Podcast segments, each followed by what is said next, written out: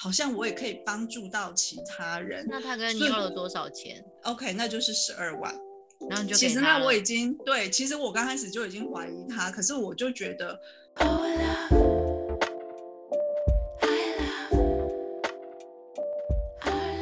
大家好，欢迎来到爱情练习生，我是囧囧。我们今天要讲的主题呢是交友软体里可以找到爱情吗？现在先不给大家答案，因为这个答案 在大家的心里可能都不一样。但是我会分享我的答案是什么。那有一种交友软体呢，就是很直接，你你就可以呃约炮，或者是直接见面。另外一种交友软体的形式，它就比较着重在深层的，让你跟对方互相了解之后才去交换照片。那因为大家都知道，交友软体上，我们大家都想要放呃漂亮的照片呐，然后。呃，可能不真实的年纪呀，或者是 P 图过的照片呐，就是本来可能身材是比较呃，就是丰满一点，然后大家就想要把它 P 成就是纤瘦一点。那另外一种交友软体呢，它会比较着重在你可以提供照片，但是你也可以填。非常多，你的讯息包括就是你的学历，还有你的呃一些家庭背景啊，还有包括你喜欢的嗜好，那这些就是在保密上就会做的比较好，就是基本上你要看到这些人的呃比较详细的资料，他不会一开始就提供给你的，那就。我们就以这三类来说好了，因为基本上呢，我们想想哦，什么样的人会使用交友软体呢？然后我们来问一下我们的幕后的神秘制作人，明白？你觉得什么样子的人会想要使用交友软体啊？我觉得大家都应该用交友软体啊。我非常喜欢这个答案。对啊，因为我觉得它是现在科技的一个很好的一个人与人可以彼此认识，然后交流的一个媒介嘛。那我觉得大家也不要，呃，部分还没使用的人也不要一开始抱着可能排斥它的心情去了解，呃，去误解它。我的感觉是这样。我觉得明白，刚刚有就是讲到一个非常重要的点。我我们先撇开，就是呃，练习生们是不是对于交友软体可能有一些恐惧或者是偏见？可是如果大家知道现在其实就是元宇宙的世界、虚拟的世界，其实这个平台就是大家跨出自己的第一步的平台。那你可以慢慢从认识自己到认识对方，然后去透过这样的关系。而进入了一种恋爱关系。其实交友软体，或者是我应该是说每一种平台呢，其实水能载舟也能覆舟。也就是说，这个软这个平台有人会呃因为使用它而找到了真爱，也有人因为使用它而遇到了爱情骗子。那。炯炯为什么特别要提爱情骗子这件事情？因为我就是遇过了爱情骗子。那基本上爱情骗子呢，他们都有几个特征，其中一个特征就是他们不会放自己的照片，所以他们的照片都会非常的帅气，然后会把自己的基本资料写得很吸引人。举例来说，一定是。帅又有钱，然后呢，他们又会很温柔。可是因为是骗子嘛，所以他们是被训练过的。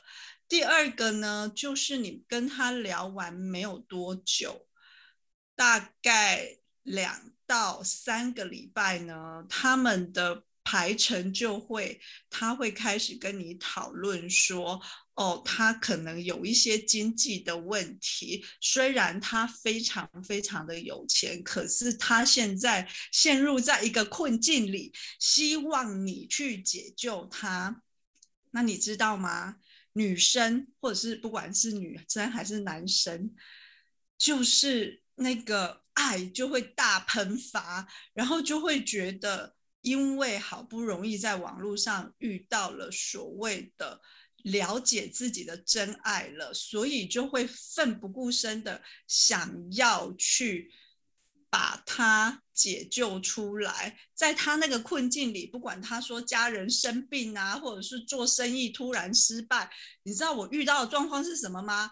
他说他去，他是搞什么呃建筑的，盖房子的，然后他呢在某一个城市。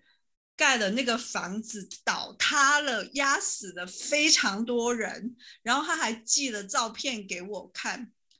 那我其实那时候已经有怀疑了，因为他拍的那个照片的角度，你知道房子倒塌，啊，其实你只会从由下往上拍，对不对？他那个拍的角度啊，就是非常专业到，我觉得他应该是网络上下载的。好吗？所以就是，可是对，可是他会用很多不同的形式引起我的注意。那我因为觉得他可能会陷入一场官司，他可能因为这件事而死了很多人。我觉得我拯救的。好像也不是只有他，好像我也可以帮助到其他人。那他跟你要了多少钱？三千块，三千块英镑。如果你用五十五五十块去算的话，三千没有那么高了啦。好，那就之类的。OK，那就是十二万。嗯，好，那然后就其实那我已经对，其实我刚开始就已经怀疑他，可是我就觉得，呃，可是我就觉得我可以先给他那。试试看我的，我要去验证这件事情哦。那你就知道我有多疯狂。可是你知道，爱情片子还有一点非常厉害的地方，它在这整个两到三个礼拜的布局，它会让你觉得你就是最棒的人。它可以像心灵导师一样。把你称赞上天。可是我的点是在于，你肯定也投入了非常多的时间跟这个人聊天吧？你才会步步的被他就是陷进去他这个蜘蛛网。没错，所以我就说他们非常会称赞你。对，所以我觉得他那个 dating app 的名字嘛，就是 Tinder 啊。好，等你讲完这个故事，我可以稍微有一个突破的解决方案，待会跟大家分享。可以，然后加上我那时候又，比方说我又很想要感情，然后我又很想要小孩，所以他就会一直提哦，我们要一起生小孩的事情啊。天哪，你都还没见过他哎。就是当然是照片呐，然后我们也有 video call 哦。我跟你说这些，我跟你说这些布局啊，基本上本人都经历过。好，当你聊到第二跟第三个礼拜的时候，他就会开始寄他家人的照片给你，让你觉得他你已经成为他家里的人的一部分了。然后接下来呢，他就会安排所谓的家人跟你一起电话。就是视讯，那基本上其实这些家人当然都是诈骗集团的成员呐，对不对？这其实我中间就已经怀疑过他了，只是。我还是要一直验证到我死心为止。那我什么时候死心？当然是我汇钱给他之后，然后他就有一个律师跟我说：“哦，我是他的律师。然后我告诉你，这个男生已经被关起来了。如果你要跟他讲到话，你要再汇更多钱来，否则你没有办法见到他。”我就说：“他他去死吧。”然后，当然那时候我就已经知道了啊，只是说。呃，对于就是会陷入这样子的情境的人，虽然听故事的人没有遇过的人，或者是自己不会陷入这种情境的人是无法理解的。可是我是可以理解为什么在媒体上常常会有报道说哪一个女生或哪一个男生遇到了爱情骗子，然后被骗了钱。我完全可以理解那个心态是理解。对，我觉得不能理解的就是不会理解，你明白吗？就不能理解是完全完全不能理解的，因为。我的意思是说，就是因为我经历过，所以我可以有同理心。那我其实主要想要录制的这一集目的也是，就是其实，在网络这个平台啊，就是它呃，就是充满了新鲜感，可是也有可能会有危机，所以就是大家还是要很小心。那明白，你讲一下你的那个。我觉得你这个是一个忏悔的过程呢。你刚刚 这一整个 故事，当然啦，你是借由我们的节目来忏悔你自己的这个 行为，没有啦。但是我当然也知道，我听得出来，就是呃，炯炯刚刚讲的这个故事，其实也是要鼓励，如果你现在或者是最近才刚被骗的人，你也不要过度的自责喽。遇到就遇到了，而且我觉得花钱能够看清一个人，或者是能够断。断掉一个关系，真的其实才是最值得、最划算的。我个人其实有有有这样子的认同啦。就像你刚刚讲的，我就是测试看看呐。那如果假设说你你的呃，如果你测试成功了，你跟这个人真的有机会哦，过着一个幸福美满的家庭。坦白说，你刚开始投入这十二万是非常划算的。那只是。对，那后来就是这样子的结果嘛。这样想一想也觉得，哎，那我投入了这十二万，看清了一个人，也是蛮划算的，以免后面又继续被耽误下去。对啊，而且你你知道，就是说有时候我们都会觉得，就是用结果论去看嘛。因为我发现呢，其实很多被骗的女生，其实都不太敢去勇敢的承认这个部分。没错，那。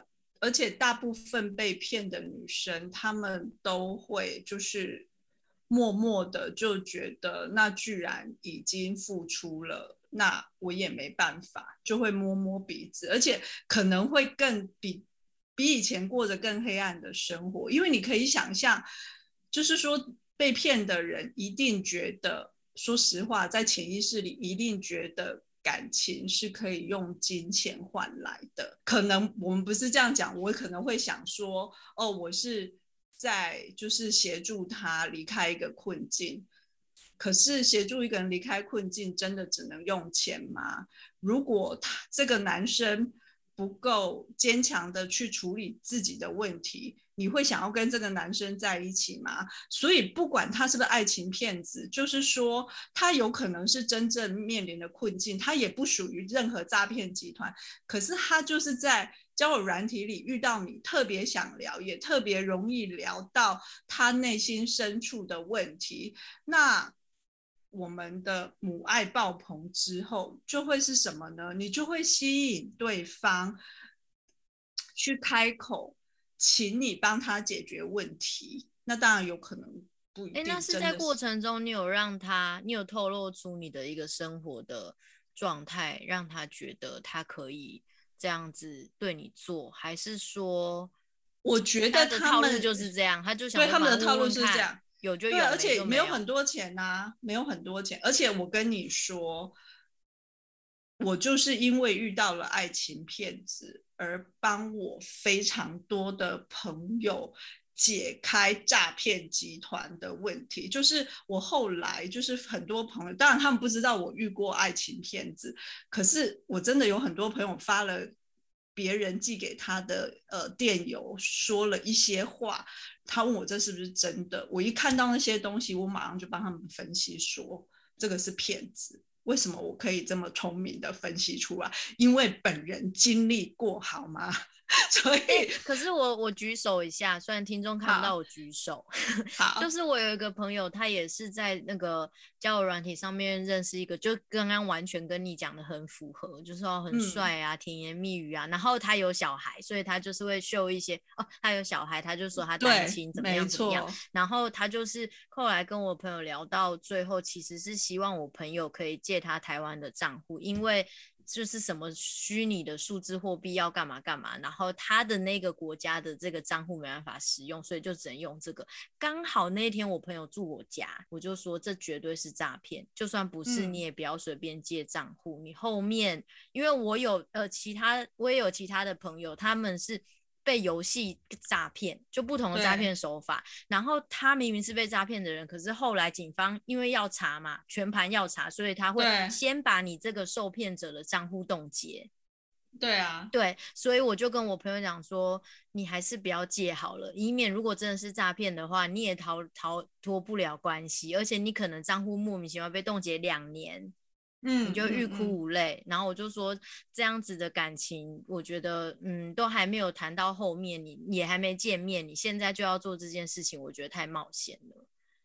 对啊，所以那交友软体是利用感情跟情绪的部分去勒索你，可是像我会去的那个账户，其实也不是真的这个男生的账户的，其实是一个另外一个男生的账户的。然后你就会想要查个水落石出，花更多钱跟时，对你就会跟花更多钱跟时间。所以明白刚刚讲的是对的，就是你在刚开始其实就一定要踩刹车了。所以这也是我想要跟练习生们分享的一个，就是交友软体的。一些就是小技巧，就是你怎么样可以快速遇到适合的人，但是怎么样可以快速删除不适合的人。那我们刚刚已经讲一类就是爱情骗子了，然后另外一类的人就是他可能没有时间社交。之前我看的那个李克太太她的 Q&A 啊，然后她自己也有分享说怎么跟 John 认识的，然后她也是说过她是透过交友软体。大家要记得，虽然现在她跟她老公，就李克泰跟她老公已经分开了，可是交友软体是一个平台，是一个媒介，让大家互相认识。所有的感情都是要自己去维系的，这只是一个恋爱跟爱情跟婚姻本身就是一个过程。不是一个保证的东西，所以大家也不要因为这样子就觉得，哎，交友软体遇到的人可能会不适合。还有另外一种要特别留意的，炯炯有遇过，就是他们是有男朋友或女朋友，或是有老公跟老婆的，他们也会去上交友软体，因为生活有一不管是有没有是不是有问题，或者是他觉得。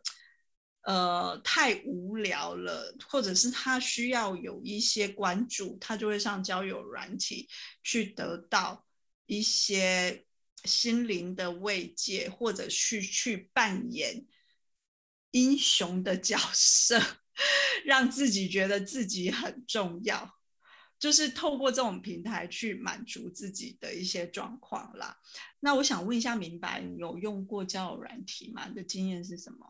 我的经验是，哦，我当时会用交友软体，其实有蛮大的原因是被理科太太，她在这个 Q&A 的之前，在更早期，她有呃做了一个关于交友软体的特辑，因为她很忙嘛，就像刚刚炯炯讲的，那我其实有一段时间也超级忙的，然后我就看了她这个影片之后，我就觉得，哎，好啊，那我就来试试看，所以想要跟大家分享的是，要怎么样可以在一开始就。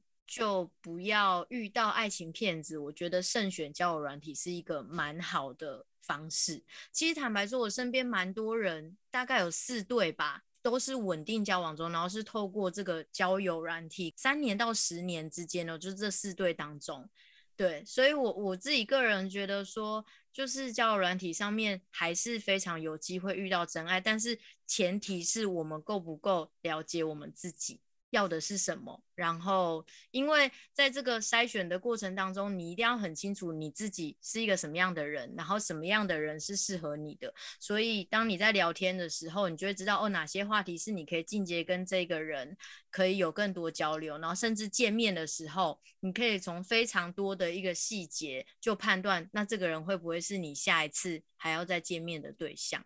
我不晓得我这样子讲会不会太抽象。如果你本身是一个不够了解你自己的人的话，那你真的要好好的去练习。那我个人呢，刚开始练习的方式是，就真的很文字化的列下来，我想要的男生是什么样的个性跟外在。然后外在你不要很抽象哦，不要就是哦把目标可能定的太远，或者是讲一个就是太遥不可及的明星，你可能是真的要去思考说什么样的面相是你一看你就可以接受的，然后去网络上面多找一些。reference，然后放在自己的手机上面，然后自己大概久久的时候，就是去 review 一次你自己喜欢的人的这样子的风格，然后还有他个性跟你自己想要的相处模式。我觉得久了之后，就有点像是跟宇宙下订单吧。久了之后，这个宇宙它就会送真的很适合你的人出现在你面前。对我，我觉得刚刚就是明白讲的这些方法真的都非常好，因为你真的要先认识自己，就是你想要什么样子条件的男生。那基本上呢，就是怎么样可以在。交友软体呢，找到真爱。其实我给大家的答案是，你可以找到真爱的。就是除了刚刚明白讲的例子之外，其实我也有朋友就是在交友软软体上，而且真他们也真的都只有他们也是使用 Tinder，因为 Tinder 在国外真的是非常的 popular，所以他的 portfolio 非常多。那有一些已经结婚了，然后有一些就是正在谈恋爱 ing 当中，然后我也知道他们的感情非常好。那所谓的真爱怎么找？第一个你自己一定要真。如果你很假，抱歉，那你找不到真爱。真的？那什么叫做你很假呢？就是你的自我介绍是什么自我介绍的？然后另外就是因为我发现。呃，在交友软体里面，其实有可能，呃，练习生们有一些是因为个性的关系，或者是没有经验使用交友软体，就会不好意思问对方问题，因为你只有一直问他非常非常非常多的问题，你才可以知道他是不是可以信任，他有没有在说谎。因为人类有一个问题，就是喜欢脑补。就是我知道一个事项，我就觉得哇，我很了解他了。呃，我可能你可能会丑化他，也有可能会美美化他，所以这些都是非常危险的。你一定要知道的讯息是越来越多，你才会知道这个人适不适合你。那那个前提呢？你到底怎么知怎么知道对方适不适合你？是明白刚刚有提示，你要足够认识自己。你就是真的要坐下，静下心来去想，你到底想要吸引什么样子的男生，而不是随便的抓取。因为每个人都是视觉的动物，肯定看到帅的啊、学历好的啊、年薪高的啊，你就会觉得哇，他可以提供你安定，他可以提供你某种程度的虚荣感。可是事实上呢，这是你要的东西吗？可能不是哦。那。有机会一定要约对方见面，对爱情的渴望的这个欲望这件事，是会让我们真的完全瞎了眼的。因为当我们有欲望的时候，别人是可以操控我们的，因为我们想要从他身上得到东西嘛。可是当你对他无欲无求的时候，对方是没有办法操控我们的。所以在这个就是交友的过程中，或使用交友软体的过程中。其实可以多使用不同的交友软体，然后多多的去尝试，然后很放开心的跟朋友聊天，关于你自己交友软体的经，呃，使用交友软体的经验，有可能朋友就可以提供一些意见，让你减少踩入误区。嗯，这个也是我想要想说，在最后的时候要补充的，就是，呃，我觉得大家不要就闷着头自己去跟这一些对象聊天，我觉得要很大方的去跟你的朋友分享。如果假设你怕你跟这个朋友分享，他会笑你的话，那你不要跟你觉得他会笑你的朋友分享，你就去跟一些你可能不是这么熟，但是他底他会愿意倾听你现在正在做这件事的人，因为我觉得一定要给几个人知道，然后有一些。嗯，朋友可以跟你做讨论，然后接下来进阶，因为炯炯有就是鼓励大家要出去碰面嘛，真的认识这样的真实的人。那出去的话，我觉得女生啊，尤其是女生还是要保护自己，就是当你出去的时候，你的呃随时的定位一定要发给你的身边的亲朋好友。我觉得这件事情非常非常重要，我们要很懂得保护自己。对啊，这这两个是我在最后想要补充给大家的。好啊，那谢谢明白哦，因为我觉得我们真的是综合了使用交友软体的一些经验，到底交友软体是不是可以找到真爱？我们的答案是可以的。好吗？今天的节目就到这边。那如果练习生们有什么疑难杂症的话，可以呃投信到我们的小盒子。